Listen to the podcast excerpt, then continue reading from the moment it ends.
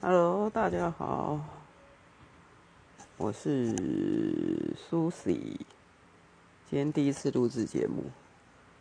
我后来发现，要一个人能够讲个五到十分钟，其实是困难的。但是人生嘛，总是要多练习。所以我第一次开台的时候，我也去参阅目前就是最受欢迎的古外的节目。他可以讲到二十到三十分钟一个人讲，我是佩服的。但是我想凡事总有开始嘛，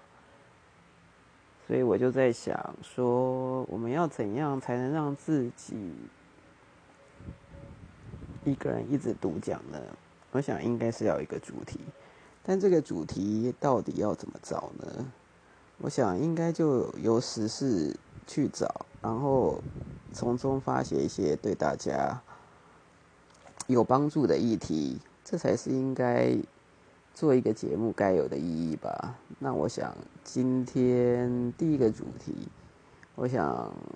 刚好看到《商业周刊》写的一篇有关太平洋搜狗。传送这么多问题，十八年，然后最近又有几个立委被减掉受压警戒。我想立委被被减掉受压警戒，其实大家其实看热闹啊。但我从里面发现的一个问题，就是可能跟大家比较息息相关吧，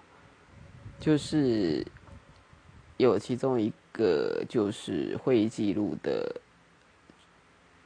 的应该是算职员吧，因为这个案件被告伪造文书而判刑。我想相信大家一般公司在设立的时候，如果你是一般公司的从业人员，在设计公司的时候，应该常常会有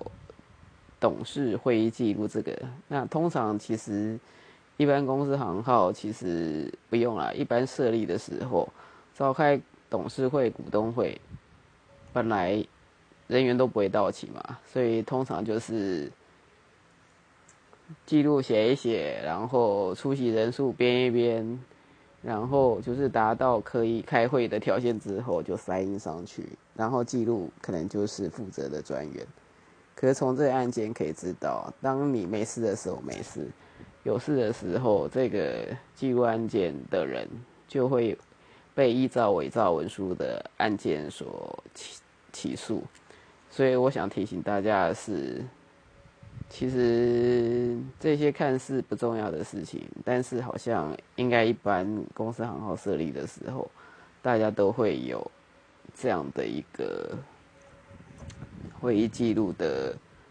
一个 paper 的制作。所以我觉得这个其实还蛮重要的，要提醒大家，就是在会议记录记录的时候，如果你是记录人。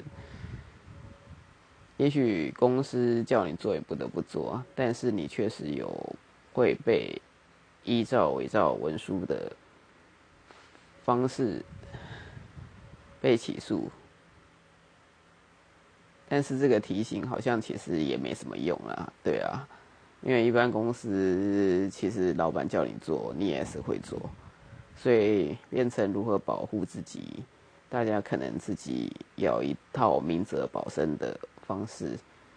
我想能做的就是尽量闪，不要做会议记录，